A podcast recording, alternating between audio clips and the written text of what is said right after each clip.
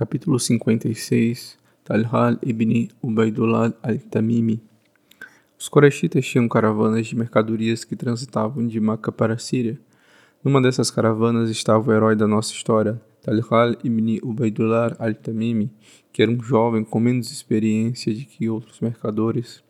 Isso não impedia de competir com ele, sendo que a sua sagacidade e intuição faziam com que o sobrepujasse, realizando as mais vantajosas transações. Quando a caravana de que fazia parte chegou à cidade de Basra, na Síria, todos os mais velhos se apressaram para a praça do mercado a fim de fazerem negócios.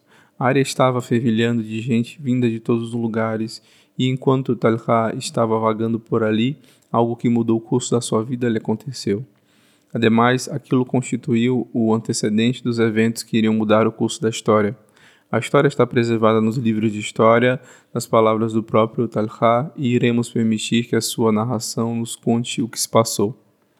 Estávamos todos ocupados na praça do mercado quando vimos e ouvimos um monge que ia e vinha conclamando: Ouvi, ó mercadores, perguntai às pessoas aqui reunidas se há alguém que tenha vindo de Meca eu estava por perto, então eu fui até ele e disse: Eu sou de Macá.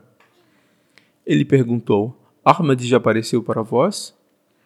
Quem é Ahmad? contrapôs. O filho de Abdullah ibn Abdul Muttalib. Este é o mês em que ele deverá apresentar-se, pois irá ser o derradeiro dos profetas. Ele irá aparecer no vosso país, na sagrada área em torno da Kaaba depois irá migrar para a terra das rochas negras, com tufos de tamareiras, com um solo calcário do qual mina água. Não sejas um dos últimos a acreditar nele, meu jovem. A fala dele produziu um profundo efeito sobre mim, tanto que fui para os meus camelos, selei-os e, deixando a caravana para trás, toquei para Maca a toda a brida. Ao chegar, perguntei para os meus familiares: Será que alguma coisa aconteceu em Maca depois que eu parti? Sim, responderam. Apareceu um homem chamado Muhammad ibn Abdullah dizendo que é um profeta e encontrou como seguidor o filho de Abu Quhafa. Estavam se referindo a Abu Bakr, a quem eu conhecia bem. Era um homem de maneira gentil, agradável, amado por todos. Era ainda um mercador honesto e confiável. Éramos afeiçoados a ele e gostávamos da sua companhia por causa do seu grande conhecimento da nossa esfera tribal e nossa genealogia. Então eu fui ter com ele e perguntei: É verdade o que todos estão falando que Muhammad ibn Abdullah declarou ser um profeta e que tu acreditas nele? Abu Bakr respondeu afirmativamente e contou-me todos os fatos relevantes. Inspirou em mim o desejo de me converter, como ele havia feito, então eu lhe contei acerca do monge de Basra. Ele ficou surpreendido e propôs: Vá até Muhammad, assim tu poderás contar a ele a tua história. Tu poderás ouvir o que ele tem a dizer e talvez irás te juntar à religião de Deus. Fomos ter com Muhammad sallallahu alaihi wasallam, que me explicou o Islã e recitou para mim algo do Alcorão. Disse-me que a aceitação do Islã significava o preenchimento de tudo neste mundo e no outro. Deus abriu meu coração para o Islã e eu contei ao profeta sallallahu alaihi wasallam sobre o monte de Basra. Ele ficou visivelmente prazeroso.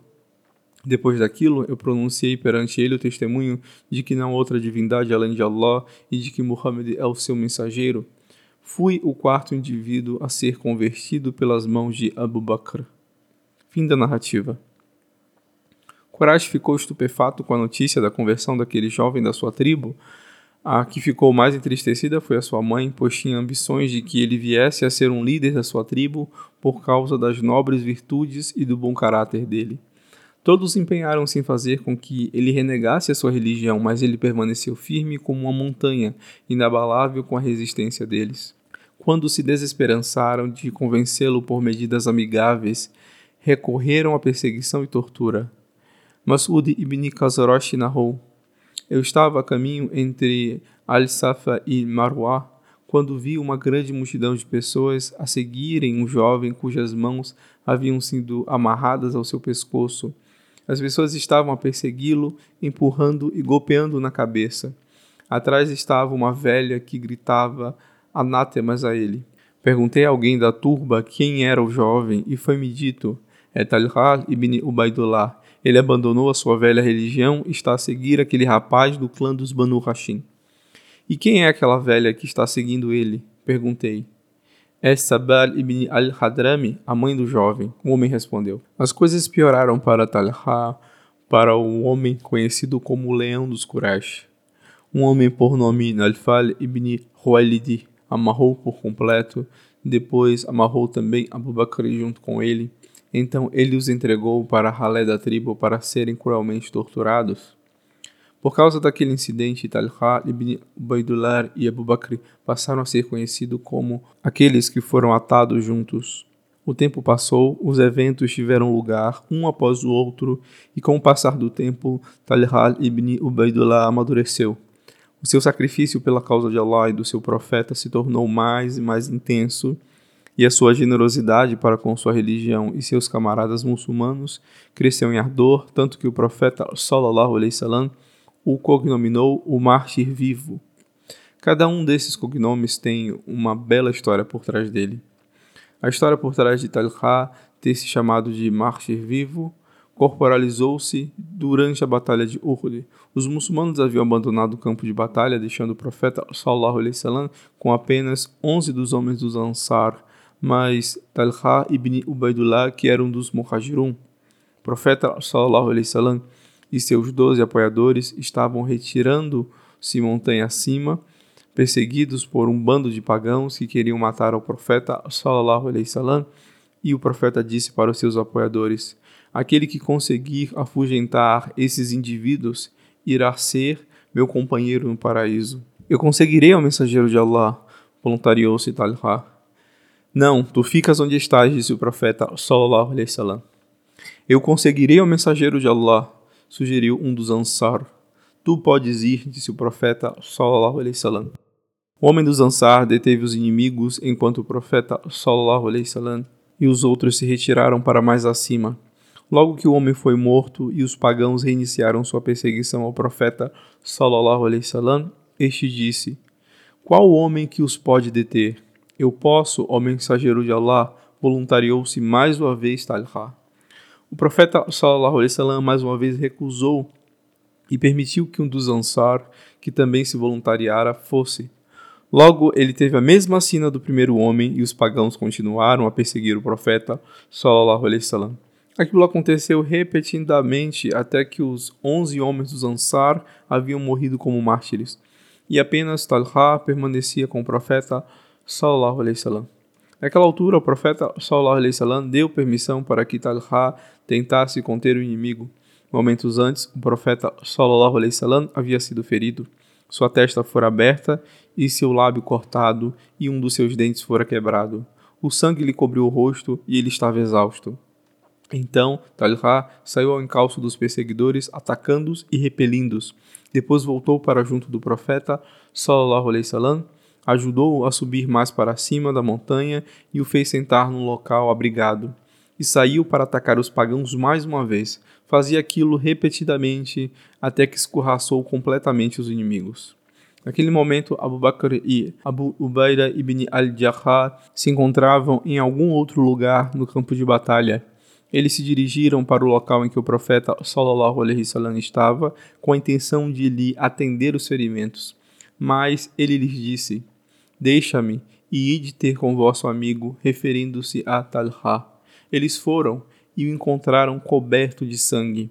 Ele tinha mais de setenta ferimentos causados pelas espadas, lanças e flechas dos inimigos. Perdera uma mão e havia caído inconsciente numa vala. Depois daquilo, o profeta sallallahu alaihi wasallam passou a dizer: se alguém quiser ver um homem que ainda anda após ter enfrentado a morte, que olhe para Talha ibn Ubaidullah. E sempre que alguém mencionava a batalha de Uhud para Abu Bakr, ele dizia: Foi Talha ibn Ubaidullah quem salvou o dia. Esta é a história de como a Talha foi dado um nome de mártir vivo. As histórias de como ele foi cognominado Talha o Generoso e Talha o Benévolo são incontáveis. Ele era um abastado mercador com um negócio florescente. Um dia ele recebeu os lucros das transações em Hadiramawat, que perfaziam um total de 700 mil dirhams. Ele passou aquela noite num estado lastimável. Sua esposa, Umm Kulsum binti Abi foi ao quarto dele e perguntou: Qual o problema, ó Abu Muhammad? Será que fiz algo que te desagradasse? Não, ele respondeu. Tu és a melhor esposa que o muçulmano pode desejar.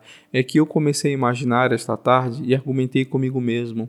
O que pode um homem esperar do seu senhor se ele dorme com todo esse dinheiro na sua casa? E por que isso te causa pesar? Ela perguntou. Será que não podes usá-lo para ajudar a tua família e os teus amigos necessitados? Pela manhã poderás dividi-lo entre eles. Que Allah tenha misericórdia de ti, ele disse. Tu és uma criatura com a qual Allah teve sucesso. Quando chegou a manhã, ele dividiu o dinheiro, colocou em saquinhos e vasilhas e o distribuiu entre os necessitados dos Muhajirun e dos Ansar. Há também uma história conhecida acerca de um homem que foi ter com Talha necessitando abrigo e assistência para que pudesse completar a sua viagem. Ele lembrou a Talha de que eram primos distantes. Talha disse: Esta é a primeira vez que alguém me diz seres tu um parente meu. Eu tenho um terreno pelo qual Uthman ibn Affan me ofereceu 300 mil. Se quiseres, pode pegá-lo para ti, ou poderás vendê-lo para mim e dar-te o dinheiro por ele. Prefiro pegar o dinheiro, disse o homem, assim Talha lhe deu.